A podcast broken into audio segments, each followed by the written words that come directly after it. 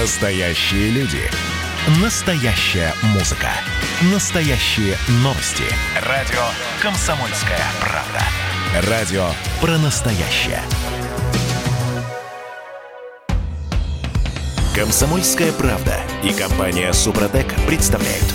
Программа «Мой автомобиль». Всем привет, это радио «Комсомольская правда», я Дмитрий Делинский. Я Алена Гринчевская. Редактор портала осипов.эксперт Андрей Олег Осипов у нас на связи. Парни, здравствуйте. Доброе утро. Здравствуйте, уважаемые дамы. Август на календаре, но э, мы так немножко вперед заглядываем, готовимся к осени. Э, некоторые перемены, которые светят автовладельцам в нашей стране, э, обсуждаем прямо сейчас. Пробуксовка дня. Итак, удивительно рядом. А, Значит, госавтоинспекция получит новые инструменты для того, чтобы следить за состоянием, техническим состоянием автомобилей на российских дорогах. Этой осенью, а, ну, все помнят, что у автоинспекторов э, теперь есть э, приборы, э, которые проверяют светопропускную способность окон, стекол в окнах автомобиля, да? Вот. Давно есть. Да, а теперь появится еще устройство для измерения остаточного протектора шин, для инструментальной диагностики тормозных систем рулевого управления и даже дымометры для контроля выхлопа дизельных двигателей. Все это, насколько я понимаю, в рамках программы борьбы с левыми э, диагностическими картами. Грустит Ой. госавтоинспекция с тех пор, как отобрали у нее ТО. Грустит и хочет вернуть обратно полностью контроль за диагностическими картами и техосмотром. Вот на самом деле, мне кажется, главная причина всех тех нововведений, поскольку ну, на безопасность дорожного движения они никакого отношения Это, это никакого не влияния дело. Конечно, ситуация бесит, когда едет Да. какой-нибудь кирогаз, так сказать, за ним облако ядовитого выхлопа, с которым никто ничего не может поделать, потому что якобы он, так сказать, прошел техосмотр. И самое любопытное, что вот их как раз ГИБДД не останавливает. Хотя стоило бы, там никаких диагностических приборов не нужен дополнительных. Видно, что человек вредитель, да, так сказать, и едет. Эта машина должна быть немедленно отправлена на штрафстоянку. Слушайте, а как это все И будет больше- выглядеть вообще? Вот А, выборочно кого-то вытаскивать из потока? Первое, что было сделано в начале 2000-х годов, это ликвидирована экологическая полиция. После этого никто не следит по существу за тем, что происходит в экологическом смысле на дорогах. Конечно, это безумие. А Наделять э, ГИБДД вот этими функциями проверки технического состояния автомобиля – это абсолютная глупость. Это не их забота. Они должны обеспечивать безопасность, а не следить за толщиной протектора. Слушайте, Олег, а помните, э, была история, когда на трассе в Тверь из Москвы э, образовалась гигантская совершенно пробка зимой из-за того, что выпал снег, и фуры м, просто тупо не смогли э, ехать по этому снегу даже в горизонтальной плоскости, не то чтобы подниматься в гору. В этой пробке застряли э, тысячи машин, Вот да, и да. пришлось вмешиваться МЧС, федеральным властям, бла-бла-бла. А все это из-за того, что тупо лысая резина на грузовиках. А может быть, еще из-за того, что дороги не чистят? Просто возникает у меня вопрос. Ну, комплекс причин, Первое, наверное, да? все-таки. Это Мгм. первое соображение. Второе. У нас нет, скажем так, нормативов, согласно которым грузовики должны иметь шипованную или там исключительно зимнюю резину. Этого нет. Пожалуйста, принимайте, так сказать, какие-то решения и заставляйте их ездить только на соответствующей сезону резине. Ну, Погодите, Ну, а конечно, ездить на лысой резине, это, это разве не запрещено? Зимняя резина существует для всех видов транспортных средств, включая грузовики автобусы. Кто бы что ни говорил, зимняя резина существует. Шипованные покрышки для грузовиков и автобусов отсутствуют. Таковых нет. В скандинавских странах для этого применяются цепи противоскольжения. Эти заторы, о которых вы упомянули, как на трассе, мы с ними часто каждый год, ежегодно сталкиваемся в Москве, на, на МКАДе, к примеру, на каждом подъеме, на каждом мосту мы видим эти буксующие фуры. Все это происходит из-за того, что, во-первых, конечно же, они не эксплуатируют зимнюю резину, но и потом заставлять их одевать цепи противоскольжения достаточно странно, потому что получается, что грузовик вот ехал-ехал по чищенному асфальту, тут подъемчик, который подморозил, и он должен перед ним остановиться, э, нацепить вот эти вот цепи. Что занимает за два часа, да. Да, и продолжить движение. Ведь грузовик не легковушка. Там пусть даже на ведущую ось вот эти все цепи надеть, это достаточно сложная и тяжелая процедура. Поэтому, когда мы говорим о лысая, не лысая резина, вопрос на самом деле заключается не совсем в этом. Резина должна быть по сезону. Но в случае с зимней резиной он никоим образом не относится к коммерческому транспорту, точнее к тяжелым грузовикам и автобусам. У нас не прописано в нашем техническом регламенте и в наших правилах дорожного движения, что грузовики и автобусы должны эксплуатировать зимние шины зимой. Не написано этого. Поэтому они, собственно говоря, ездят на так называемых всесезонных шинах. Всесезонных шин, я вам могу сказать по собственному опыту, это больше маркетинговая разводка. Всесезонных шин не бывает, потому что это усредненные характеристики всегда и везде, что летом, что зимой. Которые плохо работают зимой да, и, и, и еще хуже летом. стираются летом. Да. Потому что Ее можно же... использовать, может быть, есть смысл только на э, внедорожниках, только на кроссоверах. А Конечно. на легковушках совершенно не имеет смысла. Конечно. Потому что у резины ведь дело не только в том, каким каким образом, какой у вас протектор. А зимние шины отличаются от летних прежде всего по составу своей резины поскольку э, летние шины, вот они рассчитаны на эксплуатацию до температуры плюс 5. Как только температура опускается ниже, сам состав шины становится дубовым, резина дубеет. С зимними шинами ситуация ровно противоположная. Они рассчитаны на эксплуатацию до температуры плюс 7. Как только температура выше, они начинают активно плыть. То есть состав, вот смесь, которая применяется при создании покрышки, начинает попросту гореть. К сожалению, очень многие люди этого не понимают. Измерение толщины остаточной протектора – это полная глупость. На каждой современной покрышке есть отметки, которые показывают ее износ. Это такие маленькие, вот посередине канавок, там есть такие маленькие такие резиновые штучки. И как только до них протектор доходит, это говорит о том, что резина изношена. Да. И никаких есть. приборов не нужно. Не нужно. Мы говорим Мы о том, что да, инспекторы ГИБДД получат право а, изымать с дороги потенциально опасную машину, которая едет на лысой резине.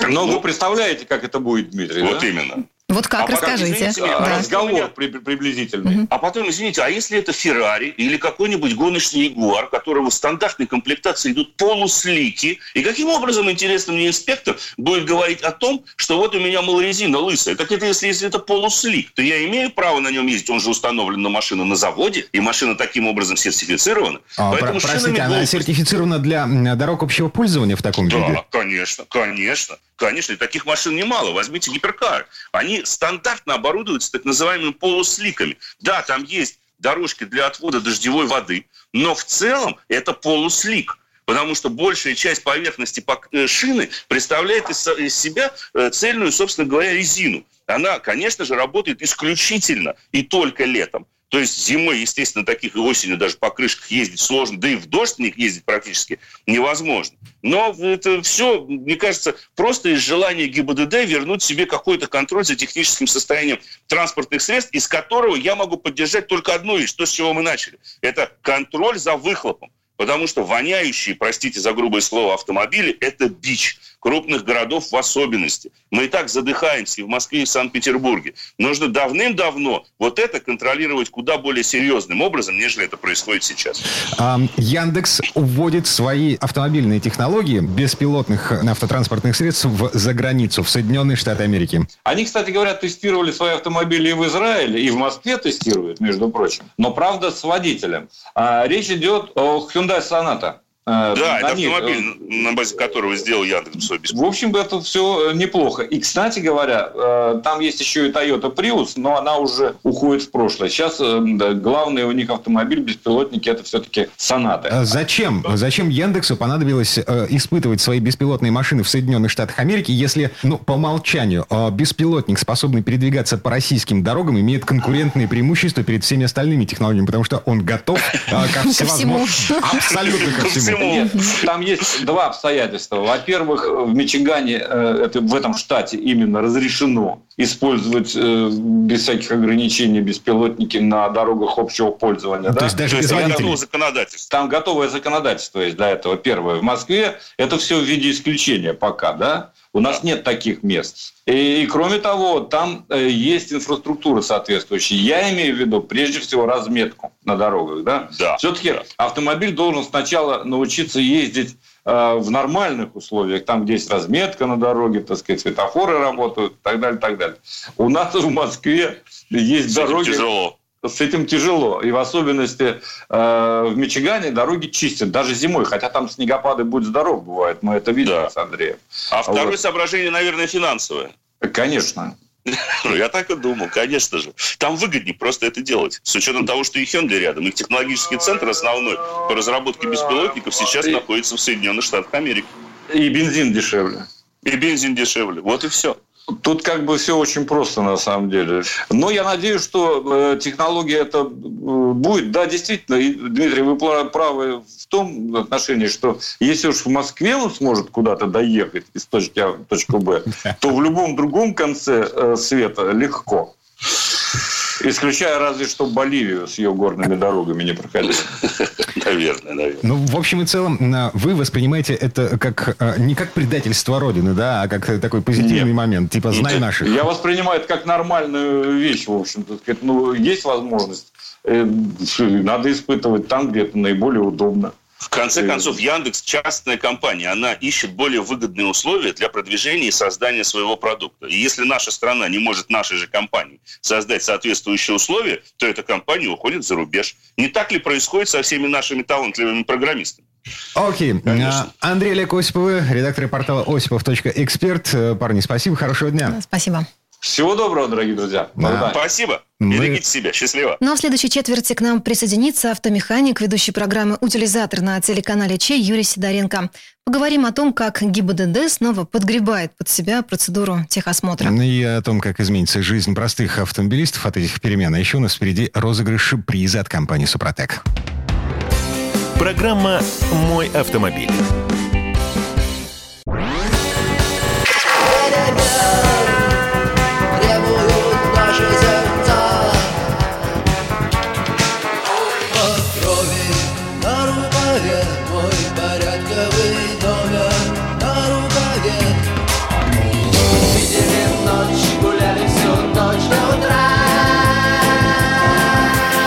«Комсомольская правда».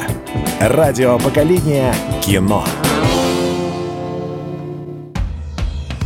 «Комсомольская правда» и компания «Супротек» представляют. Программа «Мой автомобиль». А это мы вернулись в студию радио «Комсомольская правда». Я Дмитрий Делинский. Я Алена Гринчевская. И автомеханик, э, ведущий программы «Утилизатор» на телеканале Че. Юрий Сидоренко у нас на связи. Юр, привет. Доброе утро. Всем большой привет. Значит, в конце этой четверти часа нас с вами ждет розыгрыш очередного приза от компании «Супротек». А, эм, прямо сейчас э, давайте будем говорить про техосмотр. Вроде как его снова возвращают гаишникам. А это вообще законно? Итак, премьер-министр Михаил Мишустин подписал э, документ, который называется «Положение о введении единой автоматизированной системы техосмотра». И контроль за этой системой э, переходит от Российского союза автостраховщиков к Министерству внутренних дел. Это, ну, как бы новая реальность, в которой мы живем. Что происходит? Чем это нам с вами грозит? Э, Для обычных людей это не грозит ничем. Как я уже говорил про техосмотр и ужесточение правил э, его проведения, мы уже в каком-то из эфиров об этом говорили. Вот, наконец-то мы подошли к тому, что теперь это официально подтверждено. Я очень этому рад. Как владелец автосервиса действительно рад. Не потому, что теперь ко мне там вал поедет клиентов, их так, в принципе, достаточное количество.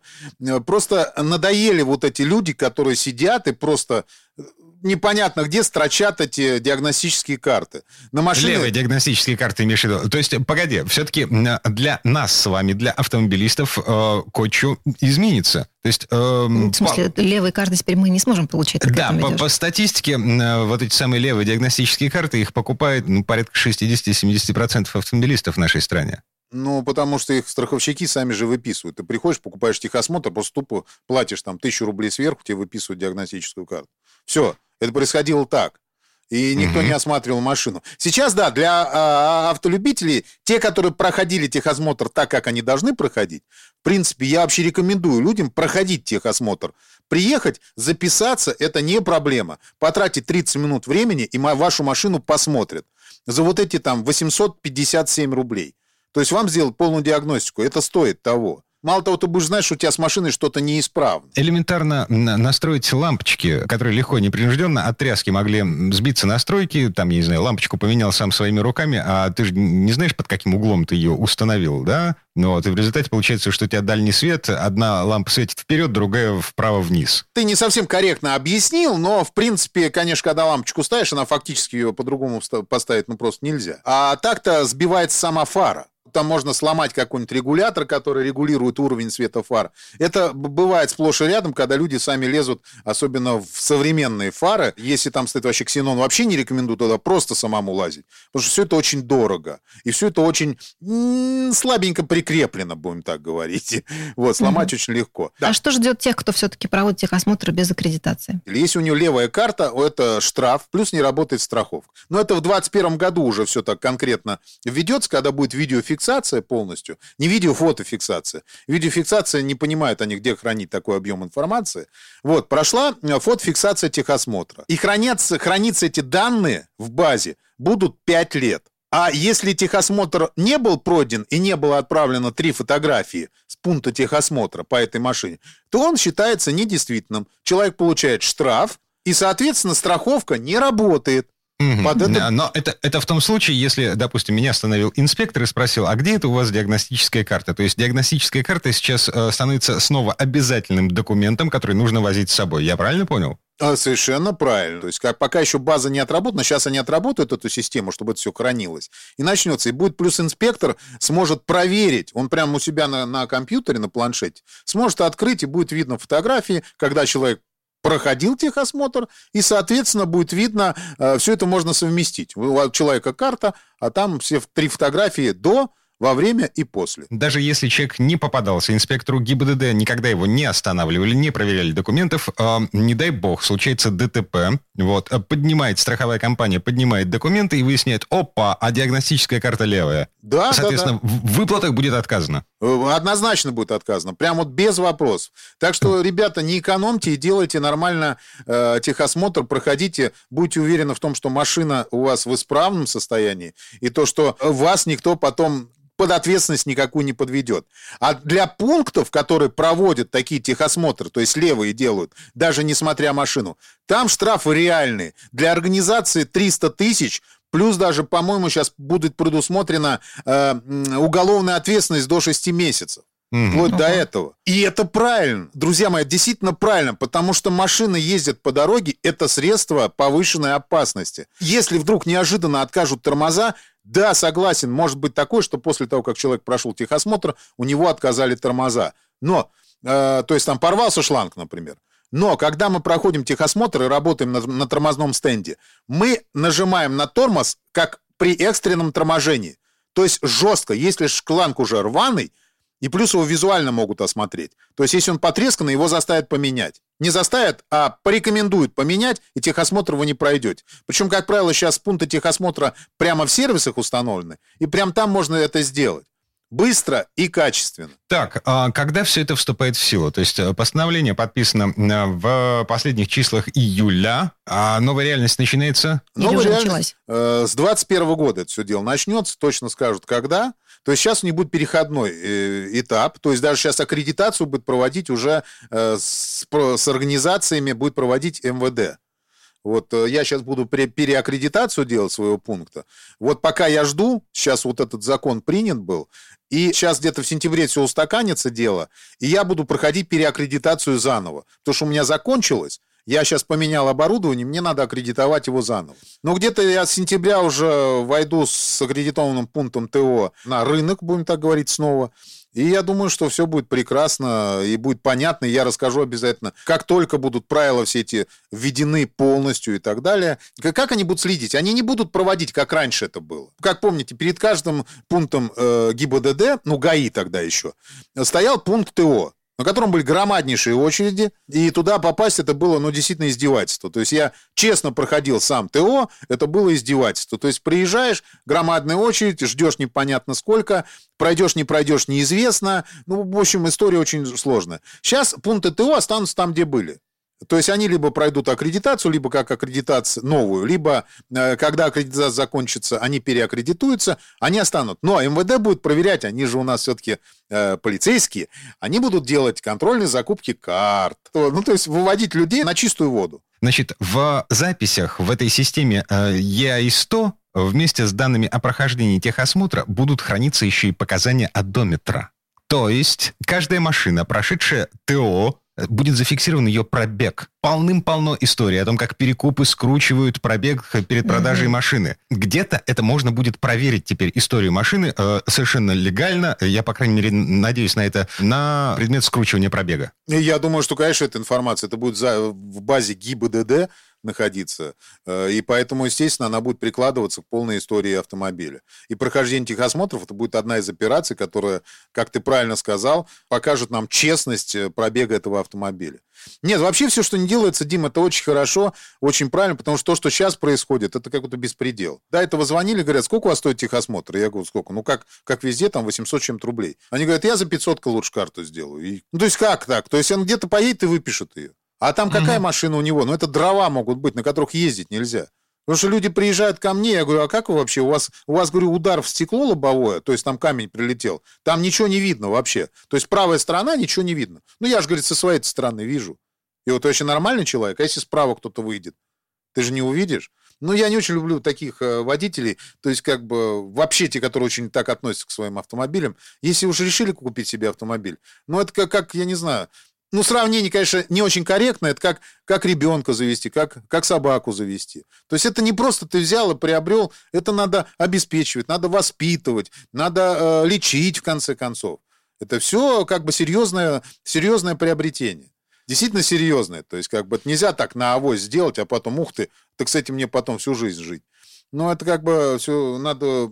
Это все очень важно, и надо уметь... э, э, Подходить к этому с умом.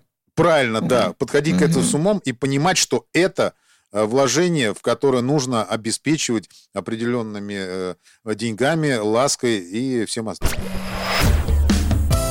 Конкурс моей мечты. Так, время розыгрыша. Э, С удовольствием.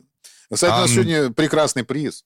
Что у нас на кону? Э, Триботехнический состав Супротек Актив Плюс. Это для двигателя либо бензинового, либо дизельного. Ну, у кого- э, Кто выиграет, у кого какая машина. То есть мы подарим хорошо. этот флакончик, он прекрасно работает. Э, Вот как, как раз вот сов- совсем недавно залил себе в машину в очередной раз. Прям, ну, доволен. Доволен тем, что как она ходит. Ничего не ломается. Ага. Это приятно. А формулировка вопроса. Итак, вопрос. Наибольшую экономическую выгоду при использовании триботехнического состава Супротек приносит э, вариант первый. Уменьшение расхода топлива. Вариант второй. Чувство уверенности, что автомобиль защищен от износа. Вариант третий. Увеличение срока службы двигателя. И вариант четвертый. э, То, что больше не нужно менять масло. Мгм. Ну вот так. А, тот вариант, который вы считаете правильным, а, присылайте к нам на редакционный WhatsApp или Viber 8 967 200 ровно 9702, 967 200 ровно 9702. Ответы мы принимаем до конца этого часа. Ам, Имя победителя объявим э, в следующий понедельник, если не изменяет память. Ну и все подробности конкурса на сайте suprotec.ru. Спонсор программы ООО «НПТК Супротек». Ну что, все формальности соблюдены. Э, Юр, спасибо, хорошего дня. Спасибо. Спасибо всем, удачи на дорогах. Юрий Сидоренко, автомеханик, ведущий программы «Утилизатор» на телеканале Че был вместе с нами, а мы вернемся в эту студию буквально через пару минут. Ну а в следующей части программы к нам присоединится Федор Буцко. Будем говорить о рецидивистах, о том, откуда отчитывать год, прошедший с момента нарушения ПДД, чтобы не попасть под двойной штраф. Программа «Мой автомобиль».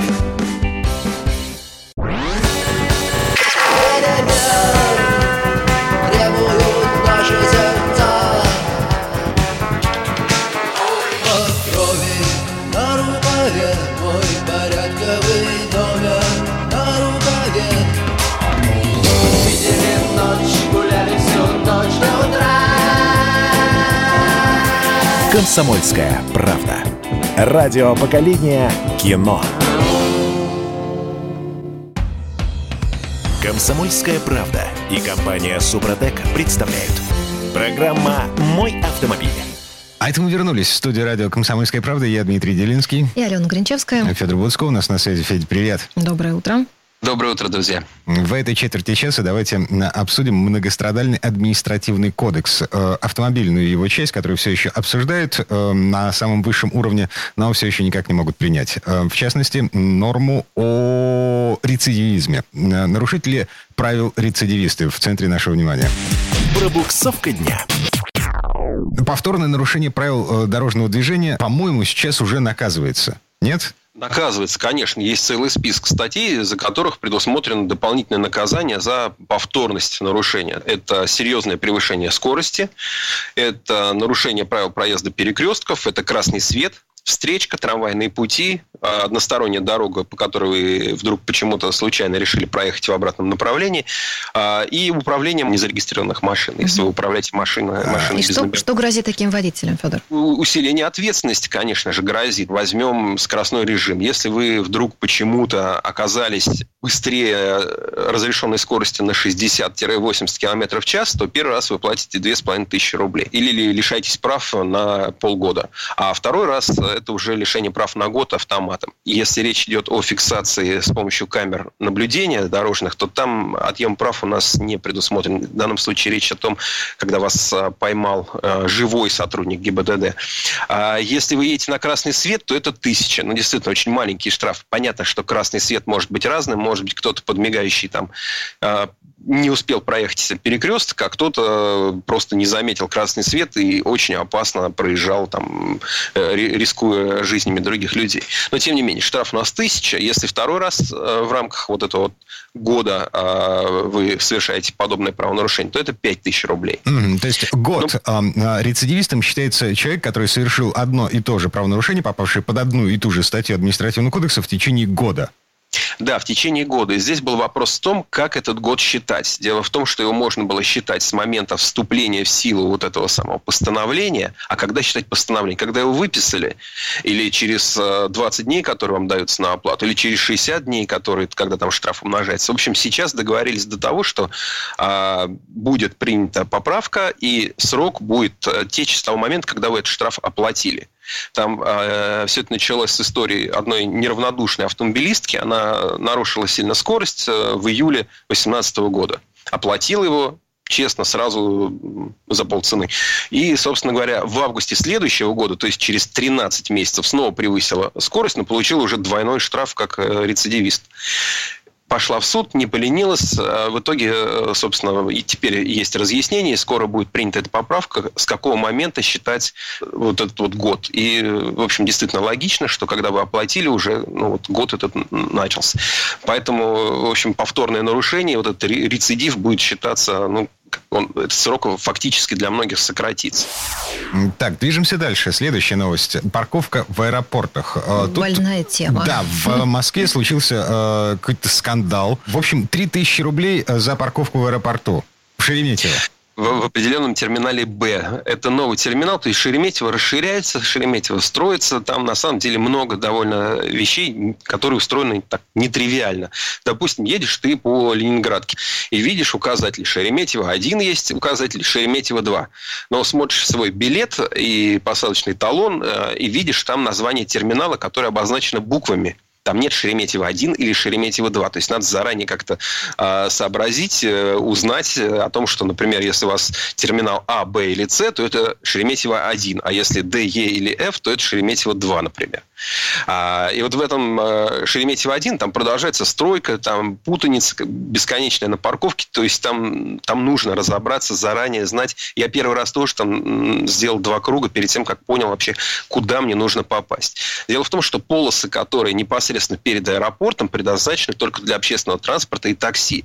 А если ты хочешь высадить пассажира, ты не имеешь права, не должен подъезжать к терминалу. Если ты все сделал вид, что ты таксомотор и к терминалу подъехал, то время бесплатной остановки там это 10 минут. Обычно в аэропортах 15, там 10. И, соответственно, многие, не читая, не понимая, не разобравшись, платили там по 3000 рублей, подняли бучу. Ну, в общем, на самом деле, читать надо было, что написано. Да, сделано не очень удобно. Да, трудно бывает э, успеть выгрузить, загрузить чемоданы, э, проехать, выехать, э, постоять в пробке на выезде и успеть уложиться в эти 10 минут может быть и сложно, но нужно читать, что написано. Нельзя, э, тут нечего на зеркало пенять. Федор, а сколько идти все-таки э, вот, пассажиру с чемоданами? Вот его высадила Минут- машина там, где можно. Знаете, если кто-то в спортивной хорошей форме и без тяжелых чемоданов, то идти минут пять. Нужно э, зайти в здание парковки, пробежаться там немножко по лесенке, либо подняться на лифте и пройти таким длинным стеклянным коридором, после которого уже нужно на входе в аэропорт пройти рамки металлоискателей. Ну, то есть, на самом деле, минут 5-10 для этого достаточно. Но когда ты едешь, и вот, вот мой терминал, уже, конечно, хочется к нему э, сразу подрулить. Делать этого не нужно. Но, собственно, у нас э, в Москве очень криво устроена парковка и в других аэропортах. Например, в Домодедово бесконечная стройка. Там э, вообще нельзя подъехать близко к терминалу теперь. Раньше был там какие-то маневры, можно было подъехать, быстренько вылезти. Для тех, кто очень опаздывал, ему очень нужно было, я знаю, люди бросали просто машину перед терминалом, а после чего э, убегали, а эвакуатор ее благополучно увозил на дальнюю парковку. Это была такая бесплатная услуга. Единственное, что ее нужно было потом поискать на этой дальней парковке. Во Внуково тоже свои песни. А, если ты приехал к залу вылета, там, к счастью, даже нету шлагбаумов. Просто подъезжаешь, высаживаешь пассажира и уезжаешь. Все хорошо. Ну, там работает московская полиция, поэтому задержался, получишь штраф. Но а, если ты вдруг был столь э, любезен, галантен, что решил своих пассажиров, например, э, провести внутрь, чтобы, допустим, помочь им с чемоданами дойти до стойки, а, то потом ты столкнешься с тем, что то вход в аэропорт работает по системе Ниппель. Можно внутрь и нельзя наружу. То есть для того, чтобы, например, вы к залу вылета приехали на машине, зашли внутрь, чтобы вам попасть обратно к своему автомобилю, вам нужно спуститься на первый этаж, выйти на улицу и пройти, наверное, метров 500-600 по пандусу, где едут машины, для того, чтобы попасть э, вот, к своему автомобилю. В общем, лучше в аэропорт на такси, на электричке или приезжайте заранее.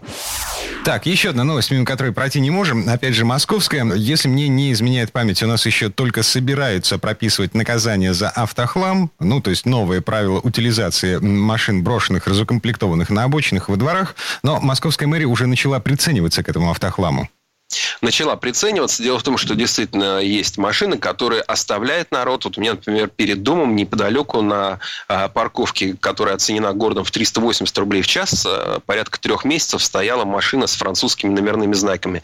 Ну, такая уже битая, когда-то красивая, такой купе Peugeot, такой Бертоне. Но э, когда-то она была красивая, но сейчас, видно, уже битая, мятая и как-то брошенная, и она долго стояла, самая грязная, и под ней не уберешь и так далее повесили а, бумажку на лобовое стекло, подошел, конечно, мне любопытно, почитал, что ну, ну, требование убрать автомобиль. Ну и после этого автомобиль исчез. Суть такая, что таких вот исчезнувших а, с улиц машин, которые забрал администратор московского парковочного пространства, уже там порядка пяти тысяч накопилось. И что с ними делать? То есть иногда эти машины остаются на штрафстоянках, они долго стоят, за ними никто не приходит. После этого э, людям э, высылают письма, а иногда даже, э, собственно, говоря, они получают э, э, судебные иски о взыскании расходов на перемещение и хранение машины. И сколько Был, можно, например, кстати, случай... получить? За это? Можно получить очень много. Ну, по крайней мере, а, был недавно случай, когда владелец «Жигулей ВАЗ-2107», семерки, старый, а, с него потребовали полтора миллиона рублей. Потому что очень, эта машина стояла на стоянке. Как понимаете, ей цена там на порядок, а то и на два порядка меньше.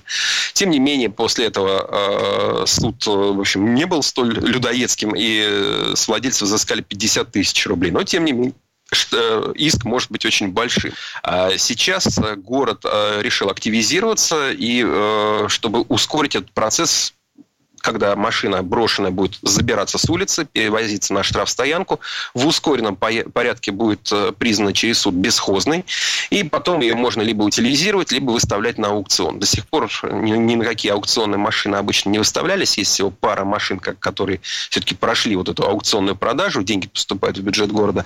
А, но сейчас, в общем, этот процесс может быть ускорен, поэтому нужно быть бдительным, если вы предполагаете оставить свой автомобиль на улице надолго, то нужно позаботиться о том, чтобы ну, в общем, его оттуда не эвакуировали, либо чтобы он все-таки его переставили куда-то во двор, потому что до дворов пока еще не дотянулись, э, во дворах пока не трогают, но, тем не менее, надолго оставлять машину, как раньше, может быть, я не знаю, кто-то уезжал на полгода из города там, в теплую страну, уезжал в командировку или, я не знаю, в тюрьме, не дай бог, сидел и так далее. То есть вполне вероятно, что вы вернетесь, вашей машины не будет, а вместо нее будет иск. О том, а... что вот машину тут забрать пришлось. Перевозили мы ее, хранили ценно. Насколько сейчас можно забыть машину на обычной московской дороге?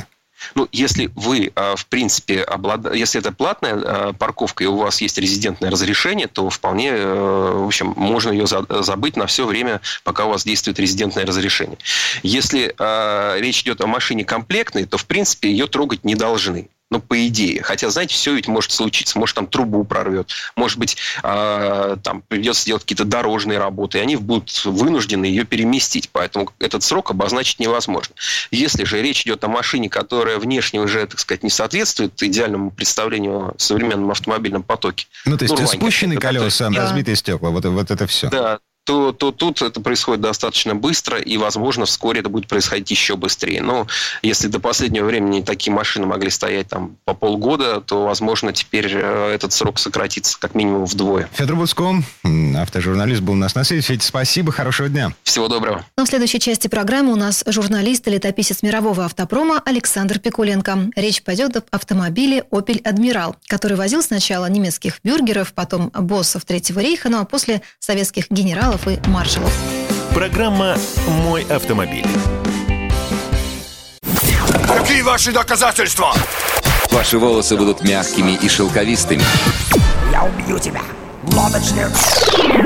Я сделаю ему предложение, от которого он не сможет отказаться. Ну, за понимание. Я вот думаю, что сила в правде. У кого правда, тот и сильнее. Прошлое не дает себя забыть. Запахами, музыкой, фотографиями. Мы помним прозвища своих одноклассников, хотя самих их не видели очень давно. Мы до сих пор в памяти бережно храним правила дворовых игр. Все эти воспоминания оживают в программе «Дежавю». Меня зовут Михаил Антонов. По субботам и воскресеньям в 11 часов вечера мы говорим о том, что нас радовало и огорчало. Какими мы были раньше. Давайте вспоминать вместе. До встречи. Хулиганы. Комсомольская правда и компания Супротек представляют. Программа «Мой автомобиль». А это мы вернулись в студию радио «Комсомольская правда». Я Дмитрий Делинский. Я Алена Гринчевская. В этой четверти часа у нас традиционная история от Александра Пикуленко. На этот раз речь пойдет об автомобиле Opel Admiral. А это серия легковых машин класса люкс, которые немцы выпускали вместе с американцами еще при Гитлере. Предыстория.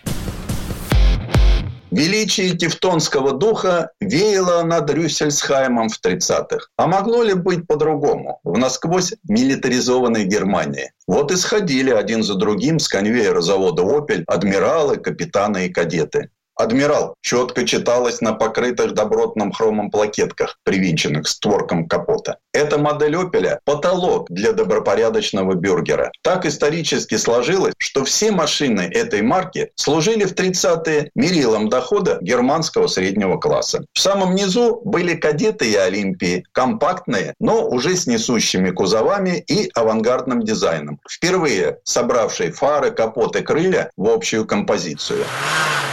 Адмирал, стоящий на самом верху модельного ряда, был не столь дерзок конструктивно. У него была классическая рама с X-образной поперечиной. Зато некоторые элементы композиционных решений малолитражек достались и ему. Ни на что подобная корпорация General Motors, хозяйничавшая на Opel с 1929 года, не рискнула в Америке. Европе же многое дозволялось. Ведь объемы производства Opel Admiral были несопоставимыми с американскими. За два года производства производства сделали всего 6404 автомобиля. Opel – единственное, от чего вы можете зависеть, гласил фирменный рекламный слоган тех времен. Адмирал с кузовом седан стоил 6500 рейхсмарок. На целую тысячу дешевле одноклассника Audi 920 и почти на две с половиной чуть более мощного Mercedes-Benz 320. Заметим, что за престиж денег тогда не очень-то брали.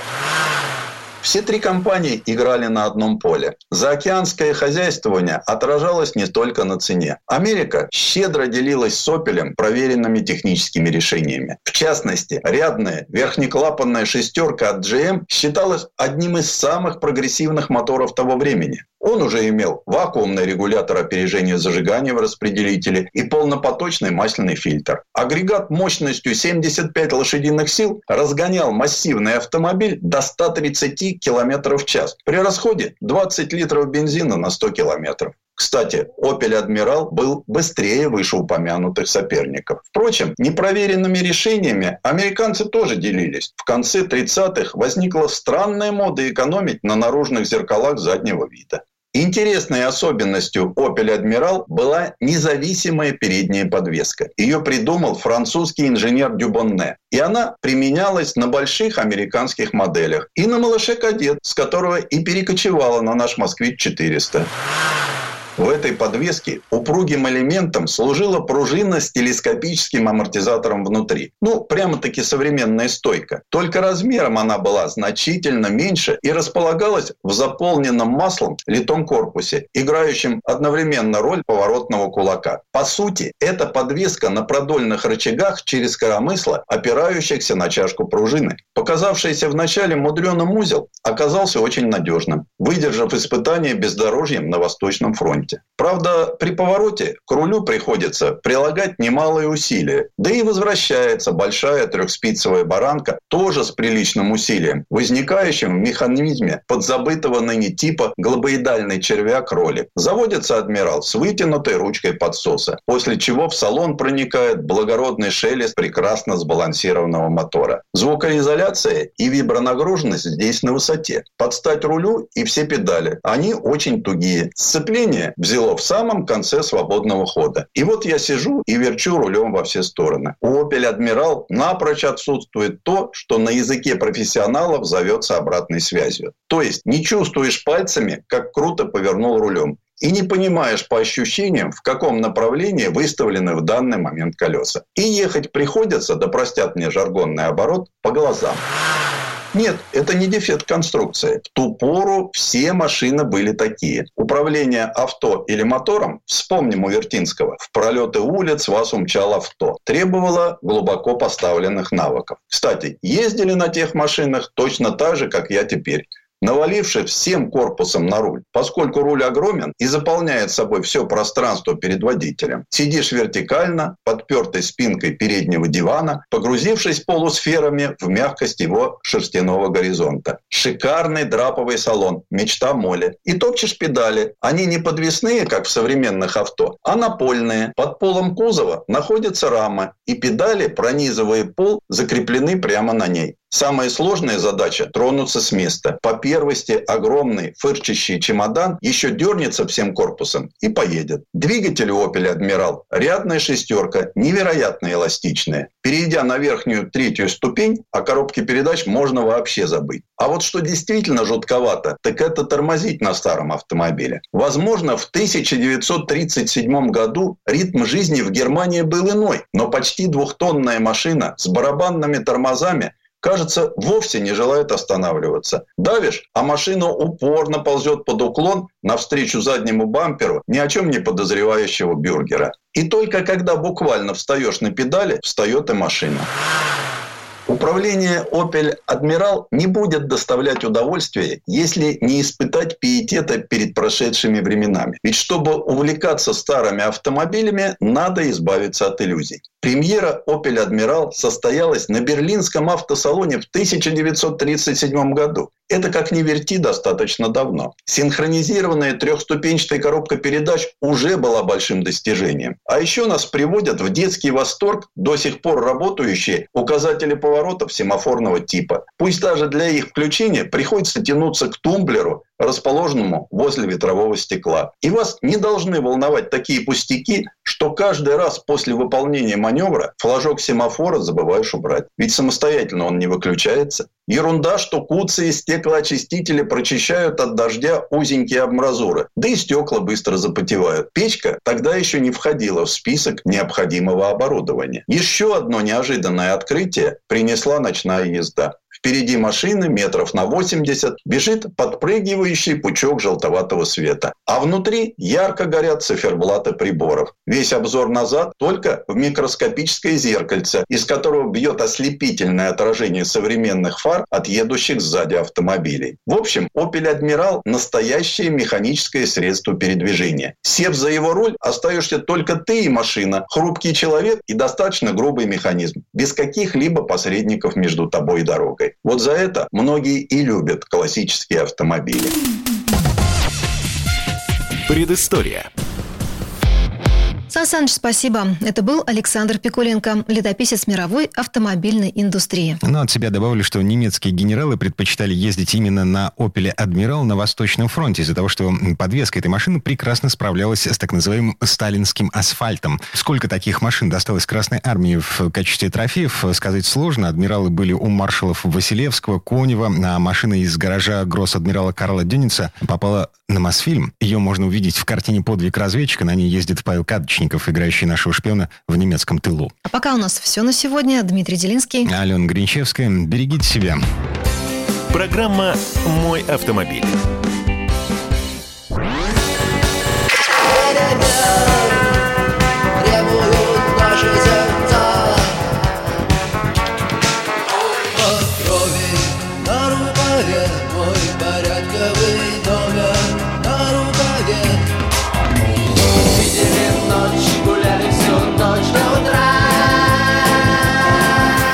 «Комсомольская правда».